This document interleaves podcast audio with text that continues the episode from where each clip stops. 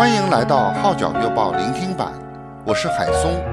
以下文章刊登在加拿大《号角月报》二零二二年十二月号，题目是《王大为从摄影记者变为传道人》，撰文的是许爱林。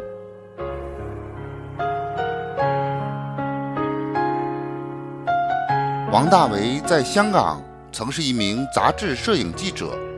见识过香港大大小小的人与事，事业亦发展顺利。一九九六年移居加拿大后，在生活及家庭上遇到不同的挑战，也曾做过工厂工人。然而那些经历却把他领到一个全然摆上的侍奉之路。到底他是如何从摄影记者变为传道人的呢？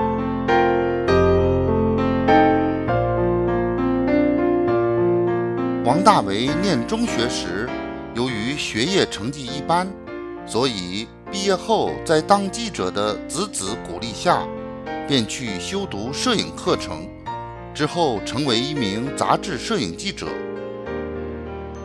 求学时我已经相信耶稣，回想当时能够成功入行，真是感恩不已。对一个成绩平平的青年人来说，有机会学到一门技能。从而找到自己的身份和价值，实是难能可贵。与此同时，这个行业亦令我对信仰有很大的反省。王大为指当时的香港传媒流行以偷拍的形式去挖料，导致他时常反思自己的职业是否合乎道德。为了达到信仰与生活一致。那时，王大为会在采访前跟拍档商量沟通，尽量不想踩界。可是，纵然事先已做好一切准备，有时也会事与愿违。他举例说，有一次，我们要采访一个关于精神病院内发生同性恋的故事。当时记者拍档解释，做这篇报道的原因是。想唤起大众对精神病院环境及设施不足的关注，从而促使有关当局做出改善。基于上述原因，我觉得即使使用偷拍和乔装也合理和有意义。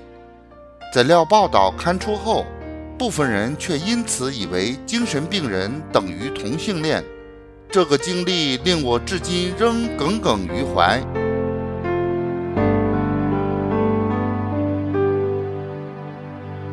纵使这个行业为王大为带来不同的挑战，但他坦言：“我很喜爱摄影记者这份工作。我认为，当别人看到你尽力工作时，其实就是一个做见证的好机会。”随着入行时间日益长久，工作经历日渐丰富，王大为的收入也相对稳定，生活环境相当不俗。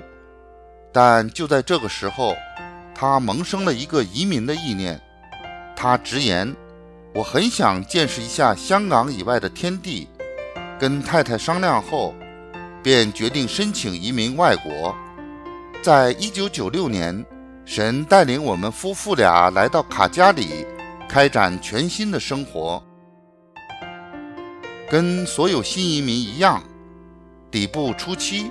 王大为要面临的挑战很多，包括文化的冲击、语言的障碍，未能掌握本地习俗，就连日常生活也要学习慢慢适应比较缓慢的家事节奏，更遑论可以找到相关的传媒工作。王大为说：“庆幸我有摄影和绘画等技能在身，可以为新人拍摄结婚照、人像像和商品照片等。”虽然凭着这些散工收入仍可糊口，但与当年在香港当摄影记者的薪酬相比，实在相差甚远。加上一直都找不到一份全职工作，经济压力不小，甚至开始怀疑自我价值。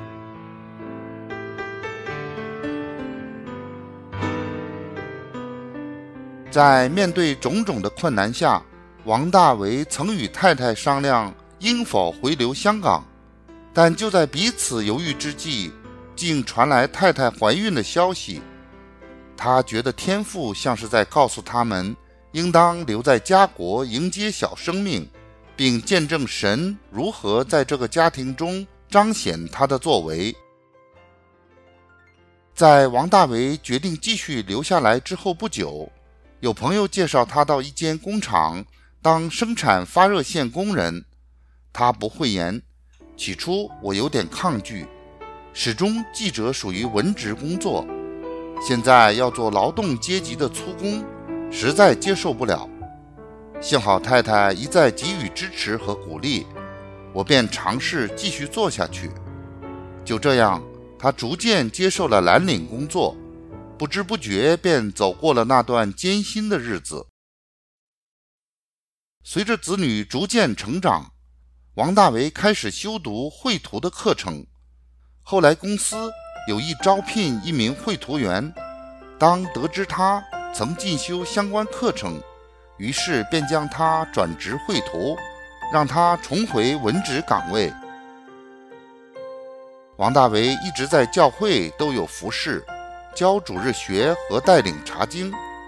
为了有更好的装备，他决定进修神学课程。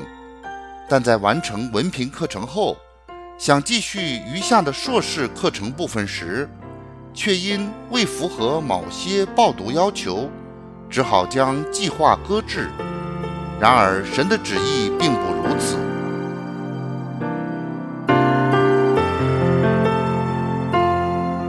他忆述当年事说，后来在一个场合中，我重遇一位在教会实习过的传道人。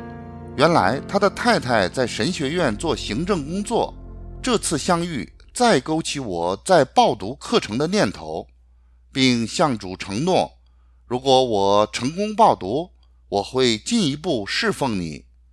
而神也听了我的祷告，最终以成年学生的身份完成硕士学位。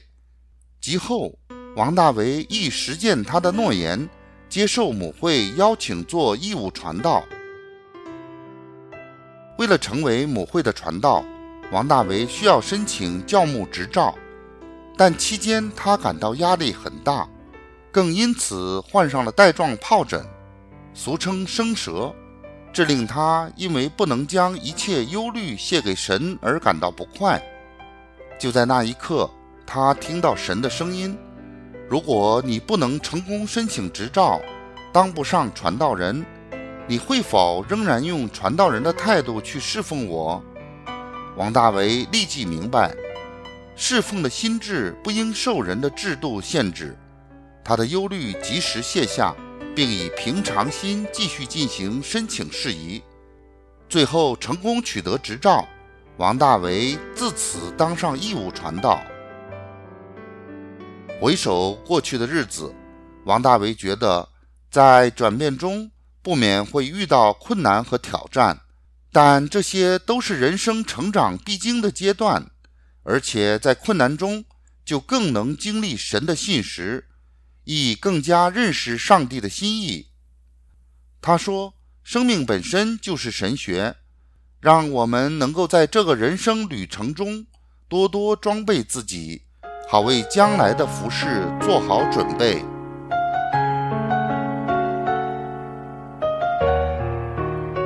以上文章刊登在加拿大《号角月报》二零二二年十二月号，题目是《王大为从摄影记者变为传道人》，撰文的是许爱林。我是海松，感谢您对《号角月报》聆听版的支持。